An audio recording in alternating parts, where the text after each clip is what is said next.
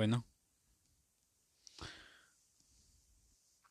no sé en qué día ya estarás escuchando este tercer capítulo, pero sí te voy diciendo que este tercer capítulo viene auspiciado por Yogur Life, peruano EIRL, y por Sucaritas Campeón, porque no había de Kellogg's, era la única sucarita, la única que pude encontrar.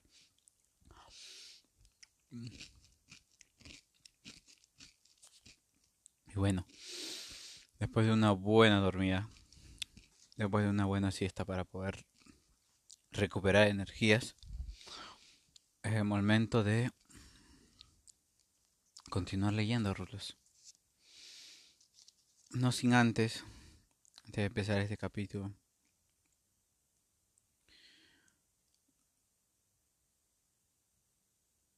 Decir que te extraño muchísimo.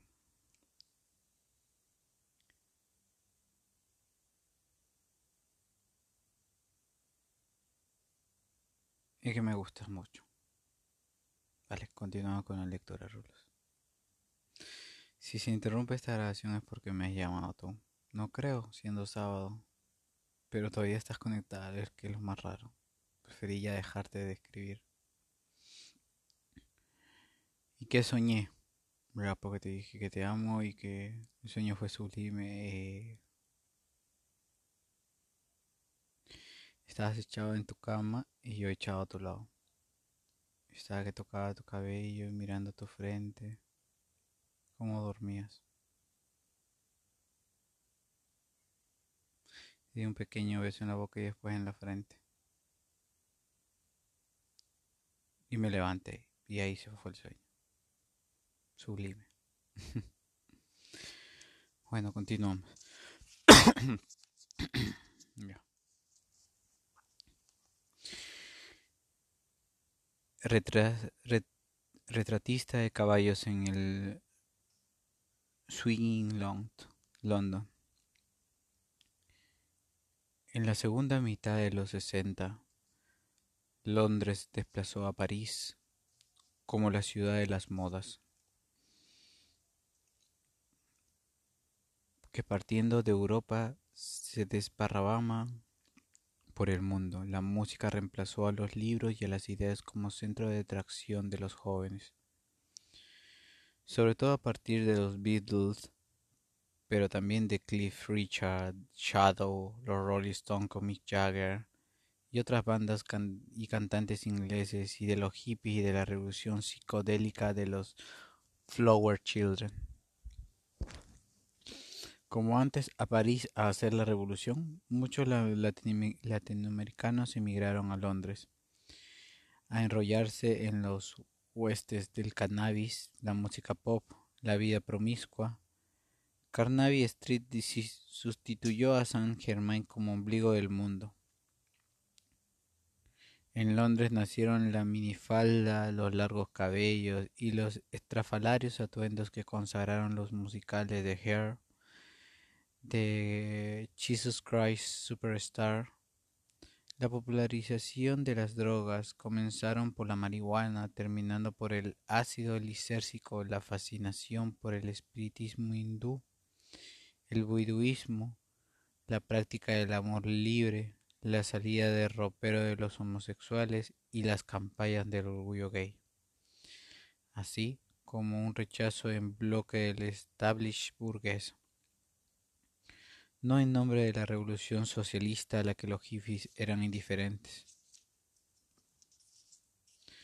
sino de un pacifismo hedonista y anárquico, amasado por el amor a la naturaleza y a los animales y una obcuración de, la moral tradicional.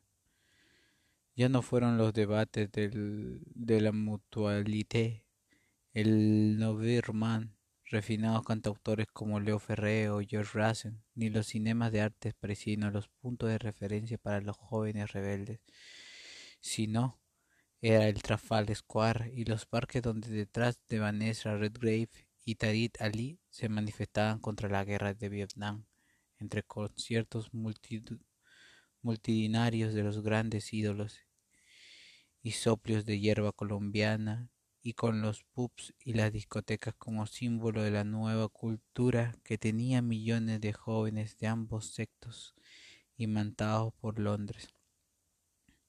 Aquellos años fueron también en Inglaterra de esplendor teatral, y el montaje de Marat Sadet de Peter Weiss, que en 1964 dirigió Peter Brook, hasta entonces conocido sobre todo por sus revolucionarias escenificaciones de Shakespeare, fue un acontecimiento en toda Europa. Nunca volví a ver en un escenario nada que se me grabara con tanta fuerza en la memoria. Por una de esas extrañas conjugaciones que trama el azar, resulté en los años finales de los sesenta, pasando muchas temporadas en Inglaterra y viviendo en el corazón mismo del swing London, en Earl's Court, una zona muy animada y cosmopolita de Kingston, que, por la influencia neozelandeses y australianos, era, como si, era conocida como el Valle del Canguro, Kangaroo Valley.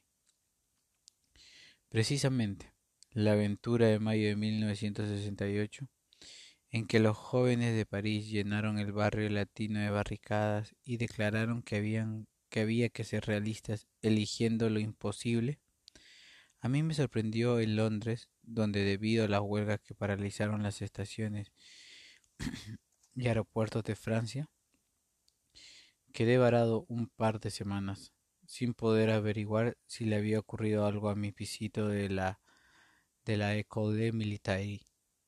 Al volver a París, descubrí que estaba intacto, pues la revolución de mayo de 1968 en realidad no había desbordado el perímetro del barrio latino y San Germain Press, contrariamente a lo que muchos profetizaron en aquellos días de euforia, no tuvo mayor trascendencia política salvo acelerar la caída de Galouet, inaugurar la breve era de cinco años de Pompidou y revelar la existencia de una izquierda más moderna que la del Partido Comunista francés.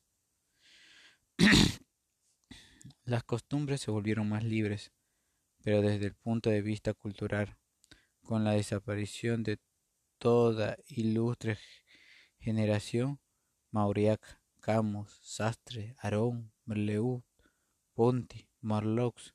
En aquellos años vi una discreta redacción cultural, en la que en vez de creadores, los maestros a pensar pasaron a ser los críticos, estructuralistas primero, a la manera de Michel Foucault y Roland Barthes, y luego las desconstructivas tipo Gilles Deleuze y Jacques y es Derrida, de arrogantes y esotéricas retóricas, aislados en sus cábalas de devotos y alejados del gran público, cuya vida cultural a consecuencia de esa evolución resultó banalizándose cada vez más. Aquellos fueron unos años de mucho trabajo para mí, aunque, como hubiera dicho la niña mala, de mediocres logros saldrá de traductor e intérprete. Como la primera vez, llené el hueco de su desaparición abrumándome de obligaciones. Retomé mis clases de ruso y de, interpretación simultánea, a la que me dediqué con contención. Después de las horas... Uy, casi me caigo. Perdona.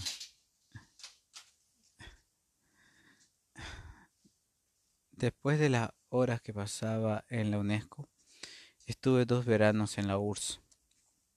Por dos meses, cada vez la primera en Moscú y la segunda en Leningrado, siguiendo cursos intensivos en lenguas rusas especiales para intérpretes. En unos recintos universitarios desolados donde nos sentíamos como en un internado de jesuitas. Unos dos años después de mi última cena con Robert Arnott, tuve una relación sentimental un tanto apagada con Cecil, funcionaria de la UNESCO, atractiva y simpática, pero astemia, vegetariana y católica a, macha martillo, con la que la compenetración era perfecta, solo que cuando hacíamos el amor, pues en todo lo demás encarnábamos las antípodas, en algún momento contemplamos la posibilidad de vivir juntos, pero los dos nos asustamos, sobre todo yo, con la perspectiva de la cohabitación siendo tan diferentes y no existiendo en el fondo entre nosotros ni sombra de verdadero amor. Nuestra relación se marchitó por aburrimiento y un buen día dejamos de vernos y llamarnos. Me costó trabajo obtener mis primeros contratos como intérprete, a pesar de superar todas las pruebas y tener los diplomas correspondientes, pero este, este circuito era más cerrado que el de los traductores, y las asociaciones del gremio, verdaderas mafias, emitían nuevos miembros a cuentagotas. Solo lo conseguí cuando al inglés y al francés pude añadir el ruso entre los idiomas que traducía al español. Los contratos como intérprete me hicieron viajar mucho por Europa y con frecuencia a Londres, sobre todo para conferencias y seminarios económicos. Un buen día de 1970 en el Consulado del Perú, en Solier Street, donde había ido a renovar mis pasaportes, me encontré con un amigo de infancia y compañero del colegio de Champán de Miraflores que hacía que hacía lo mismo que yo.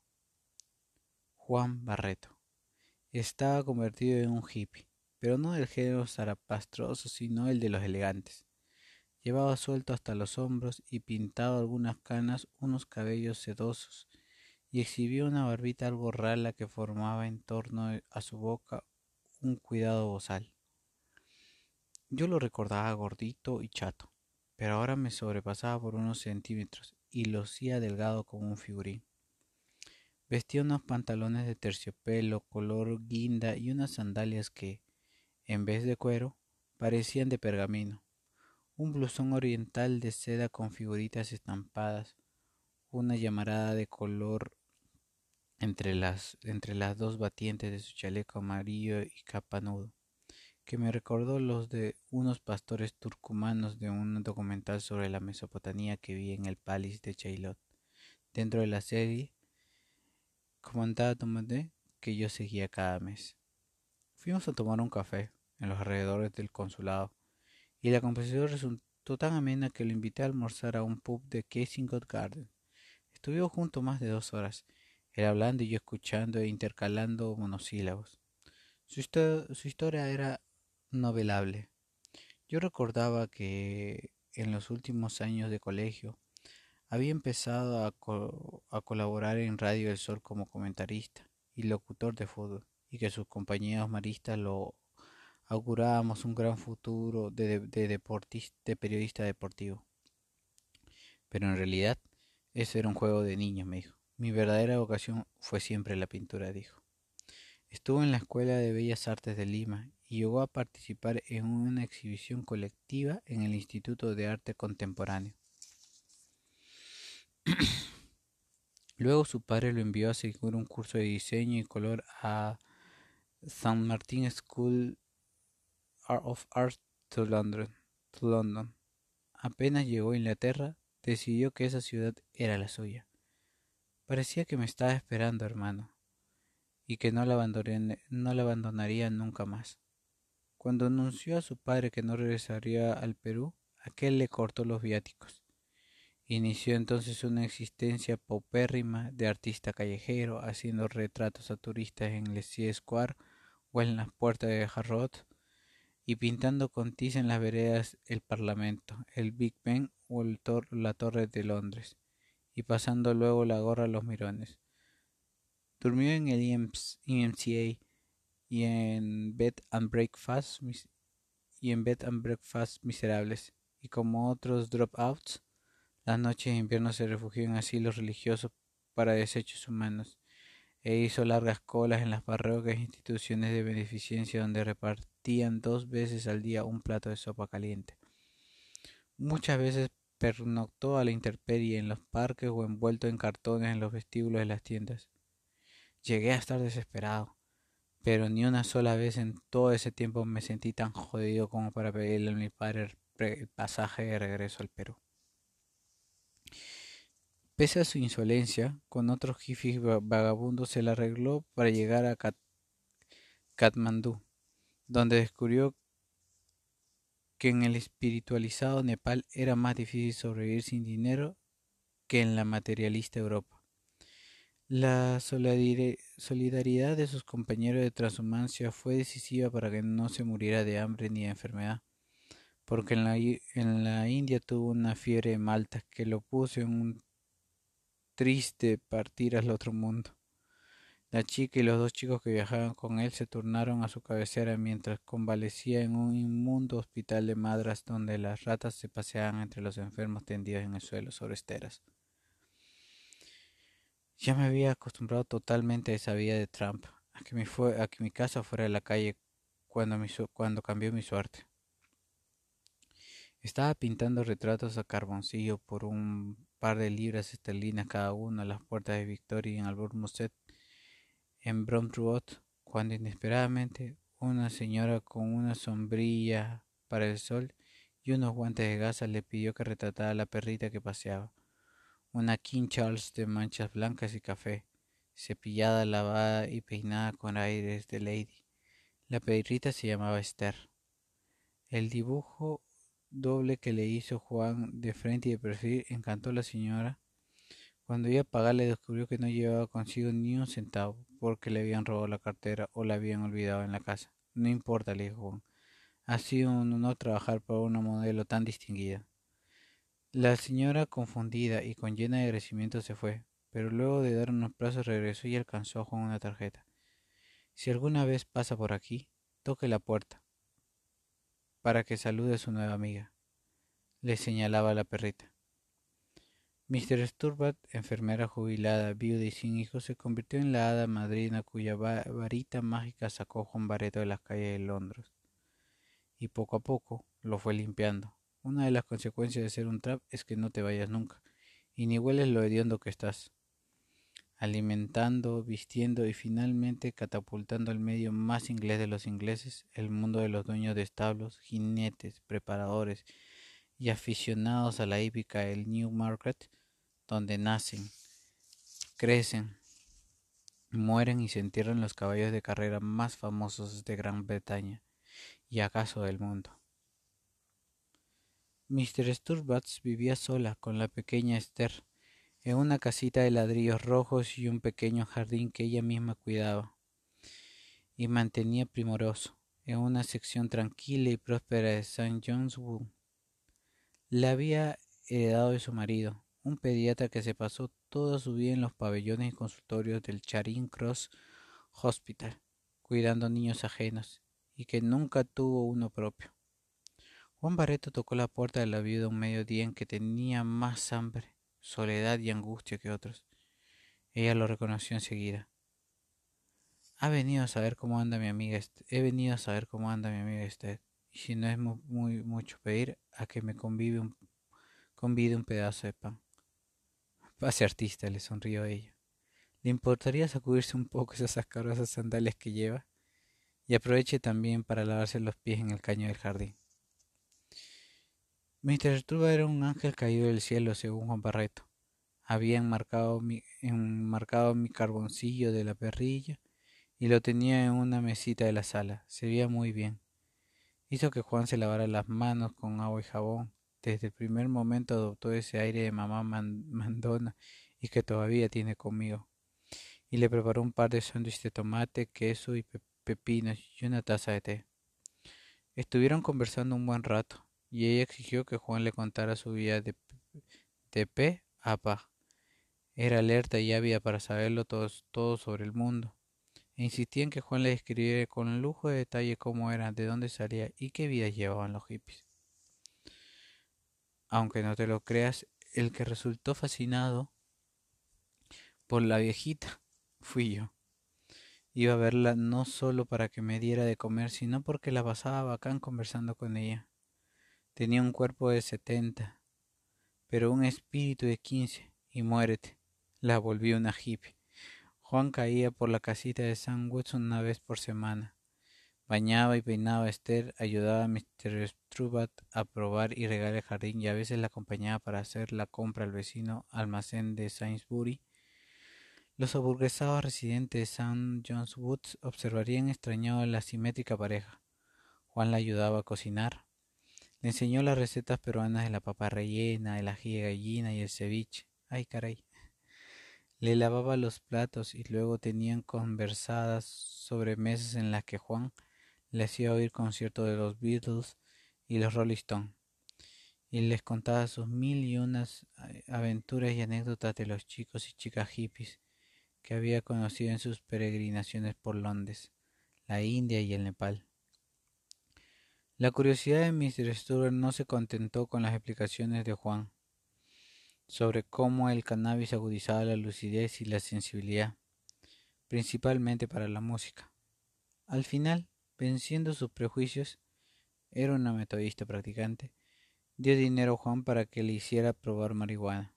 Era tan inquieta que te juro hubiera sido capaz de darse una cápsula de LSD si yo la animaba. La sesión de marihuana se hizo con el fondo musical de la banda sonora de Yellow Submarine de la película de los Viles, que Mr. Stuart y Juan fueron a ver del brazo a un cine de estreno en Piccadilly Circus. Mi amigo estaba asustado de que a su proveedora y amiga el viaje le sentara mal, y en efecto, terminó quejándose de dolor de cabeza y quedándose dormida patas arriba sobre la alfombra de la sala. Después de dos horas de excitación y extraordinaria, de excitación extraordinaria en la habló como una lora lanzando carcajadas y haciendo unas figuras de ballet ante los ojos estupefactos de Juan y Esther. La relación se convirtió en algo más que amistad, se convirtió en un compañerismo cómplice y fraterno, pese a la diferencia de edad, lengua y procedencia. Con ella me sentía con ella me sentía como si fuera mi mamá, mi hermana, mi compinche, mi ángel de la guardia. Como si los testimonios de Juan sobre la subcultura hippie no le bastaran, Mr. Stuart le propuso un día que invitara a dos o tres de sus amigos a tomar el té. Él tenía toda clase de dudas. Temía las consecuencias de que aquel intento de mezclar el agua y el aceite, pero al final organizó la reunión seleccionó a tres entre los más presentables de sus amistades y les advirtió que si hacían pasar un mal rato a Mr. Stewart o se robaban algo de su casa, él rompiendo su vocación de pacifista les apretaría el pescuezo. Las dos chicas y el muchacho, René, Jody y Aspre, vendían incienso y unos bolsos tejidos según puestos, según supuestos modelos afganos en las calles de Elkhorn se comportaron más o menos bien y dieron buena cuenta de la torta de fresas inflada de crema y de los pastillos que les preparó Mr. Sturban. Pero cuando encendieron un palito de incienso explicando a la dueña de, de casa que así se purificaría especialmente el ambiente y el karma de cada uno de los presentes, se manifestaría, se manifestaría mejor. Resultó que Mr. Sturbart tenía organismo alérgico a las nubecillas purificadoras. Le pidieron unas ruidosas e imparables rachas de estornudo que le enrojecieron los ojos y la nariz, y dispararon los ladrillos de Esther. Superado este incidente, la, velada procedió más o menos bien hasta que René y, Jody y Asper explicaron a Mr. Tua que formaban un, un triángulo amoroso y que el hacer el amor a tres era recibir culto a la Santísima Trinidad, Dios Padre, Dios Hijo y Espíritu Santo. Y una manera y una manera todavía más firme de poner en práctica la divisa hagan el amor y no la guerra, que habían probado en la última demostración de Trafalgar Square contra la guerra de Vietnam, nada menos que el filósofo y matemático Bertrand Russell. Para la moral metodista en la que había sido educada, aquello del amor tripartido resultó algo que Mr. Sturbat no había imaginado ni en la pesadilla más escabrosa. A la pobre se le descolgó la mandíbula y el resto de la tarde estuvo mirando con un estupor catatónico al trío que le llevé. Después me confesó con aire melancólico que, educándola como se educaban las inglesas de su generación, A ella la habían privado de muchas cosas curiosas de la vida, y me contó que nunca había visto desnudo a su marido, porque desde el primer día hasta el, hasta el último hicieron el amor a oscuras. De visitarlo una vez por semana, Juan pasó a dos, a tres y finalmente a vivir con Mr. Sturbart, quien le arregló el cuartito que había sido el de su finado esposo, pues en los últimos años tuvieron cuartos separados. La convivencia, contrariamente a la que Juan temía, fue perfecta. La dueña de la casa no intentaba entrometerse para nada en la vida de Juan, ni le preguntaba por qué algunas noches se quedaba a dormir fuera o llegaba a acotarse cuando los vecinos de San John's Wood partían al trabajo. Le dio la llave de la casa. Lo único que le preocupaba es que me diera un baño un par de veces por semana. Se reía Juan porque aunque no te lo creas, casi tres años de hippie callejero me quitaron la costumbre de la ducha. En la casa de Mr. Stewart poco a poco fui redescubriendo, redescubriendo la perversión miraflorina de la ducha diaria. Además de ayudarle en el jardín, en la cocina, a pasear a Esther y a sacar a la calle el tarro de basura, Juan tenía con Mr. Stewart largas pláticas familiares, cada uno con una taza de té en las manos y una fuente de galletitas de jengibre frente a ellos. Él le contaba cosas del Perú, y ella de una Inglaterra que, desde la perspectiva del Swineyland, parecía prehistórica. Niños y niñas que hasta los 16 años permanecían en severos internados, y donde, salvo en los barrios mal afamados de Soho, St. Pancras y el East End, la vida cesaba a las nueve de la noche. La única diversión que se permitían Mr. Stuber y su esposo era, de vez, era ir de vez en cuando a algún concierto o alguna ópera en el Covent Garden. En las vacaciones de verano pasaban una semana en Bristol, en casa de unos cuñados y en, y en otra en los lagos de Escocia, que a su esposo le encantaba. Mr. Sturbart nunca había salido de Gran Bretaña, pero se interesaba por las cosas del mundo Leía The Times con atención, empezaba por las necrológicas y escuchaba en la radio las noticias de la BBC, a la una o a las ocho de la noche. Nunca se había pasado por la cabeza comprar un aparato de televisión e iba al cine rara vez, pero tenía un toscadisco, donde oía sinfonías de Mozart, de Beethoven y de Benjamin Britten. Un día vino a tomar el té con ella su sobrino Charles, el único pariente cercano que le quedaba. Era preparador de caballos en Newmarket, todo un personaje según su tía. Y debía de serlo a juzgar por el jaguar rojo que estacionó en la puerta de la casa. Joven y jovial, de rubios pelos crespos y cachetes encarnados. Se sorprendió de que en la casa no hubiera una sola botella de good, de good scotch y que tuviera que contentarse con una copa de vinito dulce moscatel que después del té y los consabidos pastelillos de pepino y la torta de queso y limón sacó Mr. Stuart para sajarlo. Se mostró muy cordial con Juan, aunque tuvo dificultad para situar en el mundo el exótico país de que, del que procedía el, hippie de la casa. Confundía el Perú con México, algo que él mismísimo se censuró con espíritu deportivo. Me compraré un mapa mundi y un manual de geografía para no volver a meter la pata como hoy. Se quedó hasta el anochecer contando anécdotas de los puras sangres que preparaban en Newmarket para las carreras, y les confesó que había resultado preparador porque no pudo ser jockey, debido a su contextura robusta. Ser jockey es terriblemente sacrificado, pero también la profesión más hermosa del mundo, ganar el derby, triunfar en Astok, imagínense mejor que sacarse el primer premio de lotería. Antes de irse estuvo contemplando complacido el carboncillo que Juan Bareto le había hecho a Esther. Esta es una obra de arte, dictaminó el sobrino. Yo en mis adentros me reía de él tomándolo, tomándolo por un palurdo. Se recriminaba a Juan Bareto. Algún tiempito después, mi amigo recibió unas líneas que luego del encuentro callejero con Mr. Sturbart y Esther cambiaron definitivamente el, rumbo de su vida. ¿Se animaría el artista a pintar un retrato de Primors, la yegua estrella del establo del, señor Mr. Patrick Chick, a la que él preparaba y cuyo dueño, feliz con las satisfacciones que le daba en los hipódromos, quería eternalizarla en un óleo? Le ofrecía doscientas libras si el retrato le gustaba.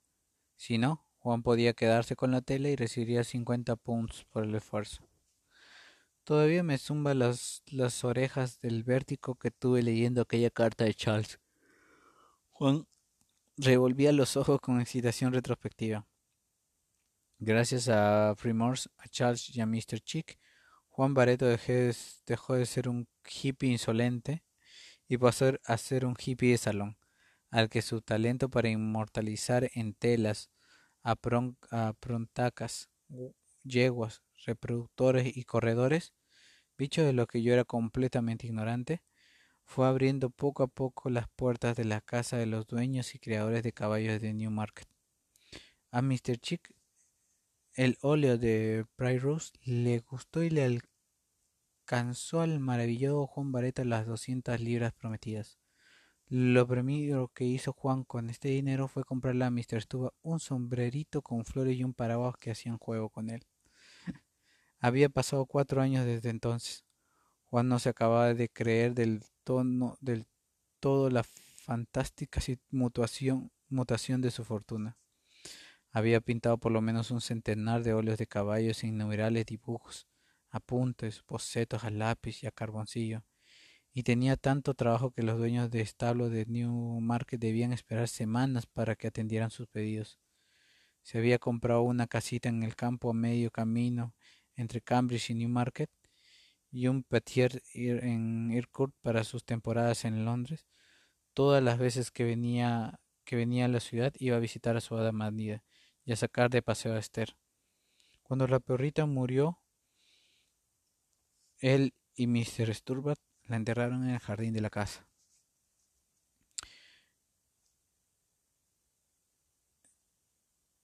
Vi a Juan Bareto varias veces en el curso de aquel año, en todas mis idas a Londres, y lo tuve alejado unos días en mi piso de París durante unas vacaciones que se tomó para ver en el Gran Palace una exhibición dedicada al siglo del Rembrandt.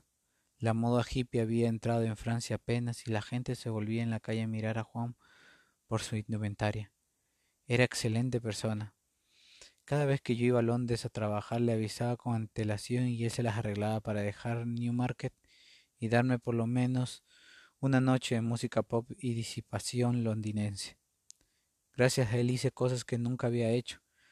Pasé noches blancas en discoteca o en fiestas hippies en la que el olor de la hierba impregnaba el aire y se servían unos pasteles preparados con hachis que disparaban al novato que era yo en unos gelatinosos viajes suprasensibles, a veces divertidos y a veces pesadillescos.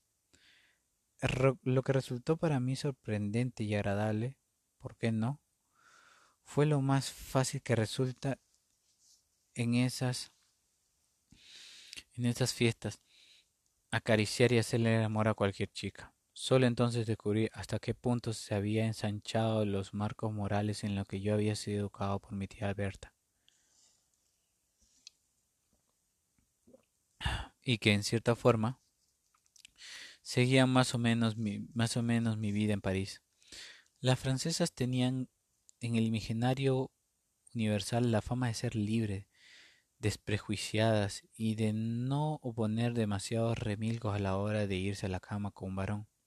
Pero, en verdad, quienes llevaron esa libertad a un extremo sin precedentes fueron las chicas y los chicos de la revolución hippie de londinense, que por lo menos en el círculo de conocidos de Juan Bareto se iban a la cama con el desconocido o la desconocida, con quien acababan de bailar y volvían al rato, como sin nada, a seguir la fiesta y revertir el plato.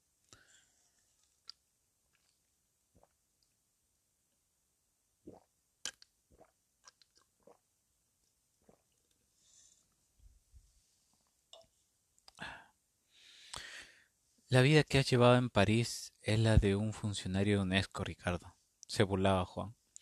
la de un, de la de un miraflorino puritano. Te aseguro que en muchos ambientes de París hay la misma libertad que aquí. Seguramente era verdad, mi vida parisina, bueno, mi vida en general, había sido bastante sobria, incluso en los periodos sin contrato de trabajo, en los que casi siempre en lugar de echar una cana al aire, me dedicaba a perfeccionar el ruso con un profesor particular. Aunque podía interpretarlo, no me sentía tan seguro con la lengua de Tolstoy y Dostoevsky como que con el inglés y el francés. Le había tomado el gusto y leía en ruso más que ningún otro idioma. Aquellos esporádicos fines de semana en Inglaterra, participando en las noches de música pop, hierba y sexo del, swing en London, marcaron una inflexión en lo que había sido antes, y seguiría siendo después, una vida muy austera.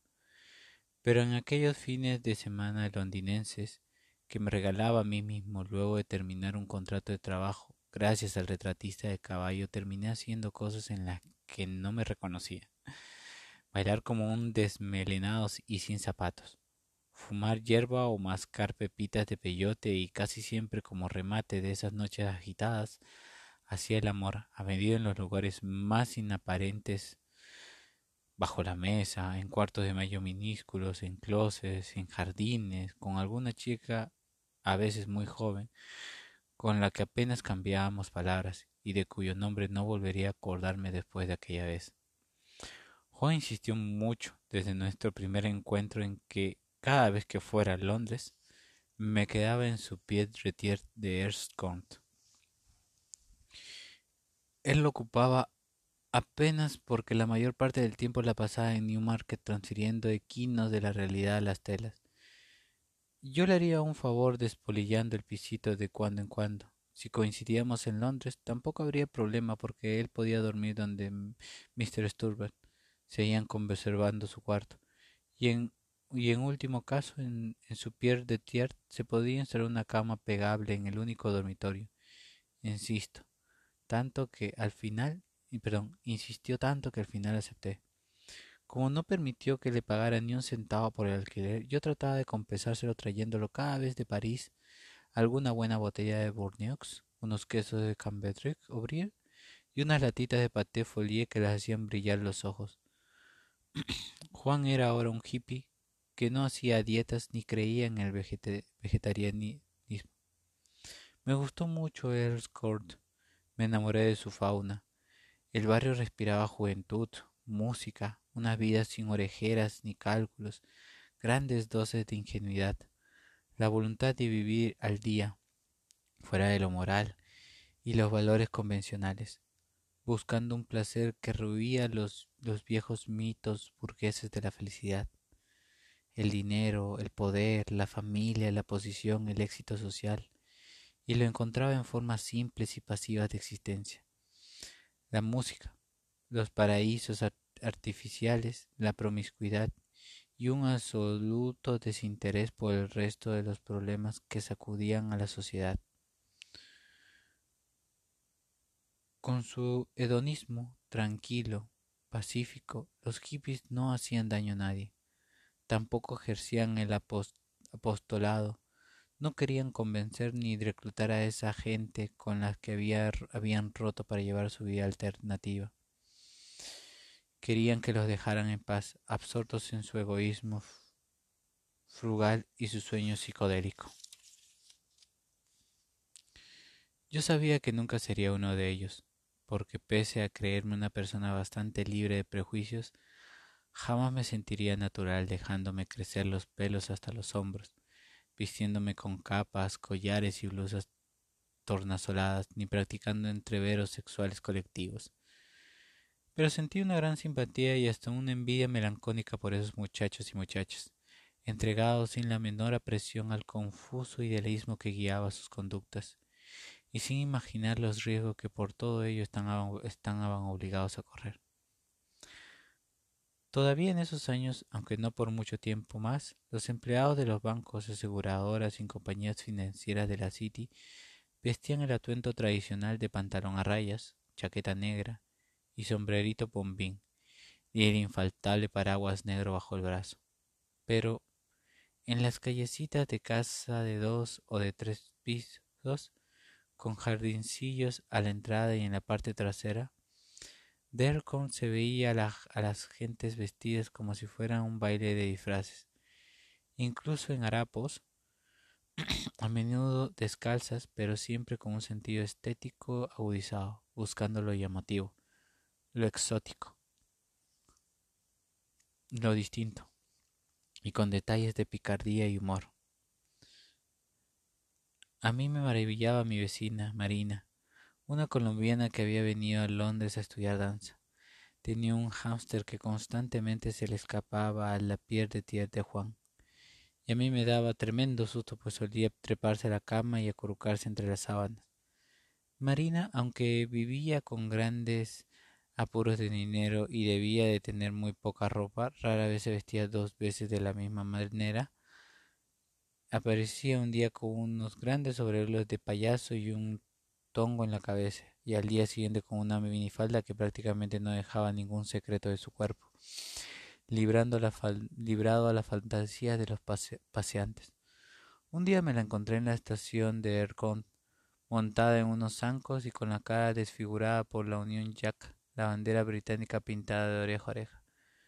Muchos hippies, acaso la mayoría, procedían de la clase media o alta y su rebelión era familiar, dirigida contra la regulada vida de sus padres, contra lo que consideraban la hipocresía de sus costumbres puritanas y las fachadas sociales tras las que escondían su egoísmo, su espíritu insular y su falta de imaginación.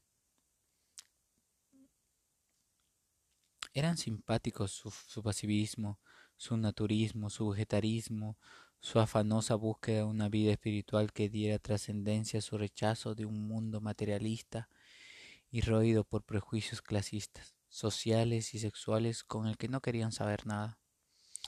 Pero todo ello era anárquico, espontáneo, sin centro ni dirección, ni siquiera ideas, porque los hippies, por lo menos lo que conocí y observé de cerca, aunque decían identificarme con la poesía de los beatniks, Allen Kismer hizo un recital de sus poemas en Trafalgar Square en el que cantó y bailó danzas hindúes y al que asistieron miles de jóvenes.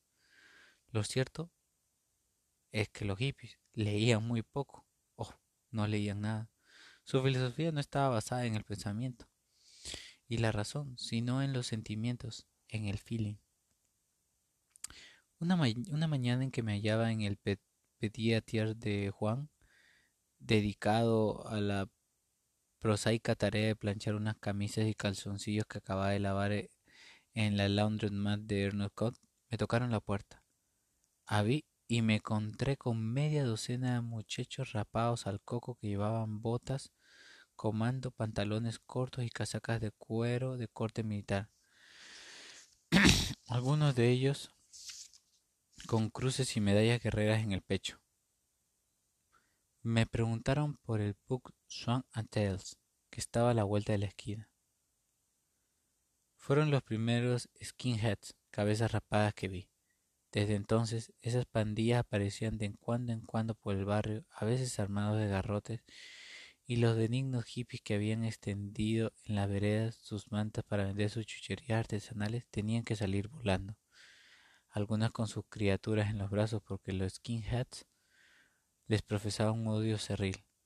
No era solo un odio a su modo de vida, sino clasista, porque esos de jugando a las SS procedían de sectores obreros y marginales y encarnaban su propio tipo de rebelión. Se convirtieron en las fuerzas del, de choque de un partido minúsculo, de National Front, racista, que pedía la expulsión de los negros de Inglaterra. Su ídolo era Enoch, Enoch Powell, un parlamentario conservador que en su discurso que causó revuelo había profetizado de manera apocalíptica que correrían ríos de sangre en Gran Bretaña si no se atajaba la inmigración. La aparición de las cabezas rapadas creó cierta tensión y hubo, algunos hechos de violencia en el barrio, pero aislados en lo que a mí concierne. Todas estas cortas estancias en Elkhorn fueron muy gratas. Hasta el tío Taulfo lo advirtió. Nos escribíamos con cierta frecuencia. Yo le contaba mis descubrimientos londinenses y él me daba sus quejas sobre los desastres económicos que la dictadura del general Velasco Alvarado comenzaría a causa en el Perú. En una de sus cartas me dijo, veo que la pasas muy bien en Londres, que esa, esa ciudad te hace feliz. El barrio se había llenado de pequeños cafés y restaurantes vegetarianos y casas donde se ofrecían todas las variedades de, té de la India atendidas por chicas y chicos hippies, que preparaban ellos mismos esas perfumadas infusiones a la vista del cliente. El desprecio de los hippies al mundo industrial los había incitado a resucitar la artesanía en todas sus formas y a mitigar el trabajo manual. Tejían bolsas, confeccionadas sandalias, aros, collares, túnicas, turbantes, colguijos, a mí me encantaba ir a sentarme a leer ahí, como lo hacían, como lo hacía en los Bristol de París, pero qué distinto era el ambiente de cada sitio. Sobre todo a un garaje con cuatro mesitas donde atendían a Annette, una chica francesa de largos cabellos sujetados en trenza y unos pies muy bonitos, con la que solíamos tener largas conversaciones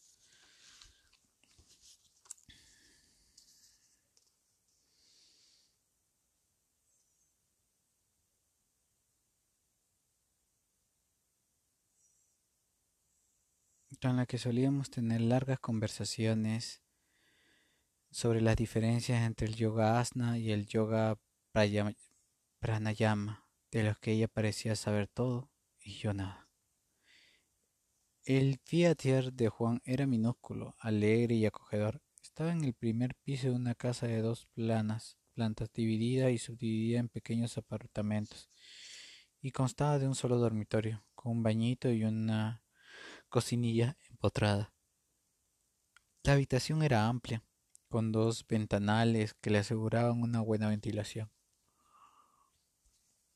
y una excelente vista sobre Phil Beach Gardens, callecita en forma de media luna, y sobre el jardín interior al que le faltaba de cuidado, había convertido en un hirsuto bosquecillo. En una época, en ese jardín, hubo una, una Carpaccio en la que vivía una pareja de hippies con dos niños que gateaban. Ella venía al Petit a calentar los biberones de sus hijos y me enseñaba una manera de respirar reteniendo el aire y paseándolo por todo el cuerpo, que, me decía muy seria, evaporaba todas las tendencias deliciosas del instinto humano.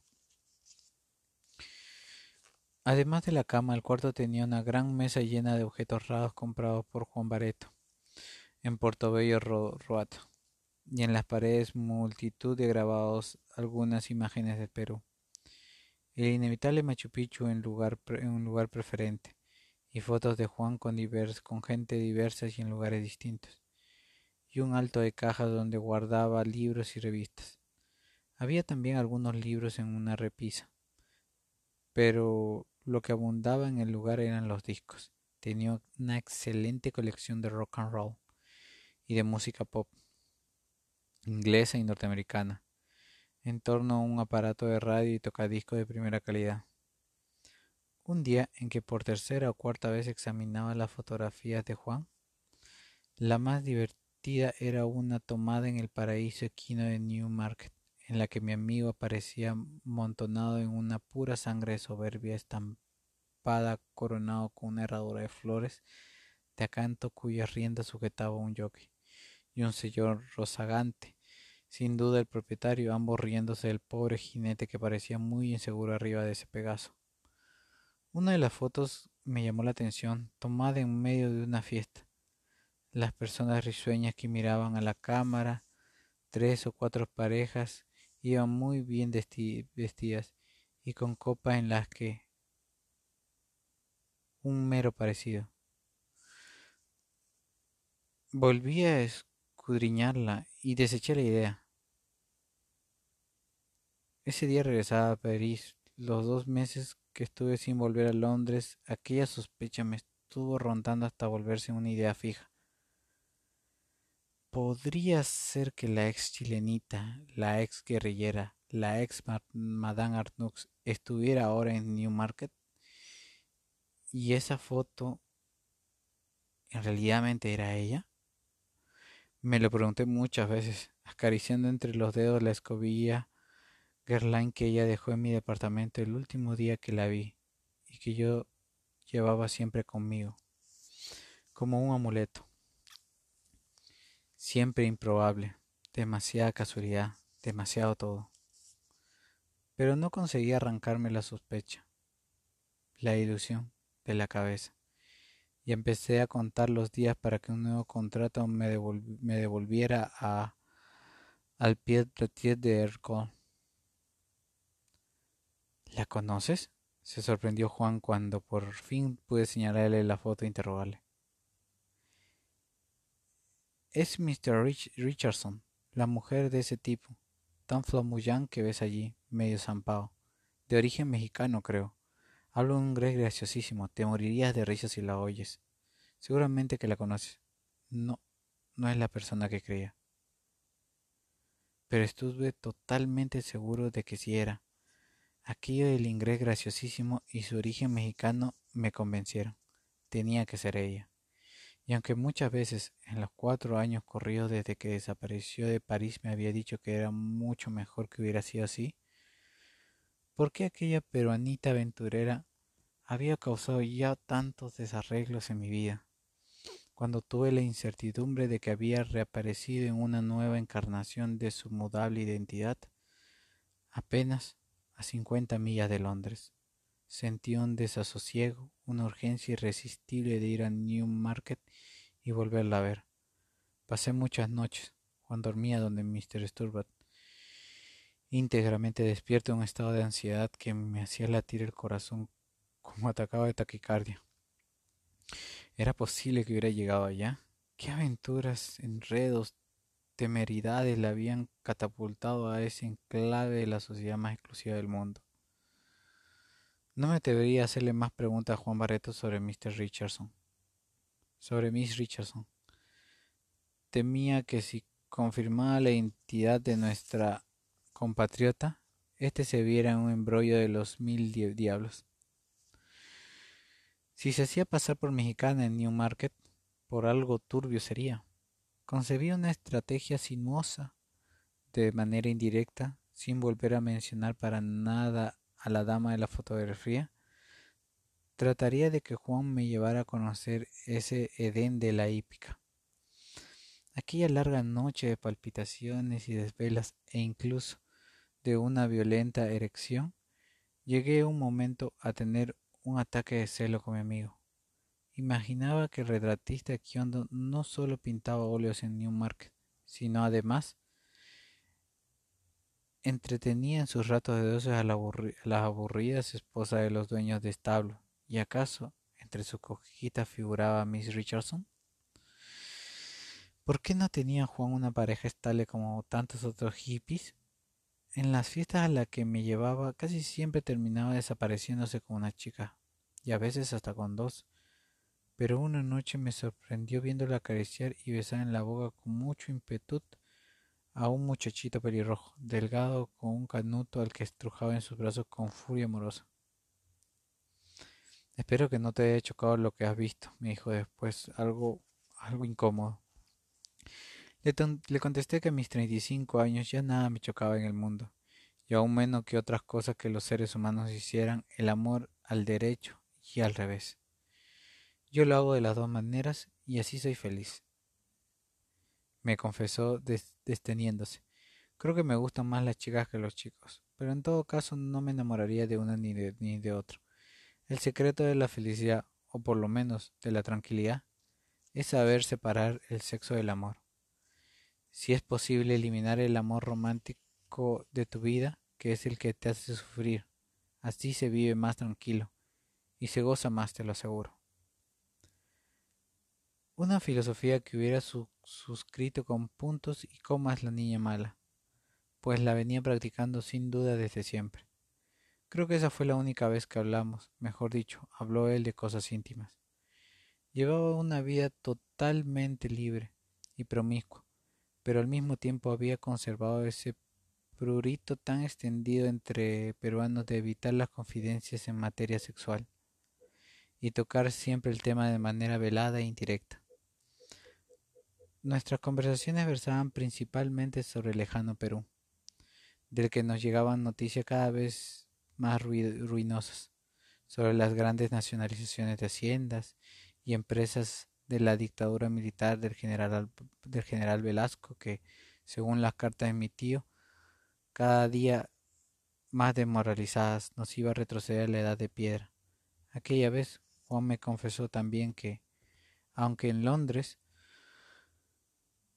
buscaba todas las, ocasiones de aplacar sus apetitos. Ya le he visto, lo bromé. En Newmarket se comportaba como un casto varón, pese a que no le faltaba posibilidad de diversión, pero no quería por algún enredo de cama comprometer el ganapán que le había dado una seguridad y unos ingresos que no pensó alcanzar jamás. Yo también tengo 35 años y ya lo habrás visto. Esa edad aquí en el Scott es la ancianidad. Era cierto, la juventud física y mental de los pobladores de ese barrio londiese, a ratos, me hacía sentir muy prehistórico. Me costó buen tiempo y una delicada maraña de insinuaciones y preguntas de apariencia anodina ir empujando a Juan Bareto a que me llevara a conocer Newmarket, el célebre lugar de Suffolk que desde mediados del siglo XVIII encarnaba la pasión albiónica por los pura sangre. Le hacía muchas preguntas como era la gente de allí, la casa donde vivían, los rituales, las tradiciones de que se rodeaba, las relaciones entre los propietarios, jockeys y preparadores, y en qué consistían las subastas en el Tartar Salads, y en qué se pagaban esas sumas extraordinarias por los caballos estrellas y cómo era posible que se subastara un caballo por partes como si fuera desarmable. A todo lo que él me comentaba yo poco menos que aplaudía. Qué interesante hombre. Exagerada emoción. Qué suerte que hayas podido conocer por adentro un mundo así, hermano, decía.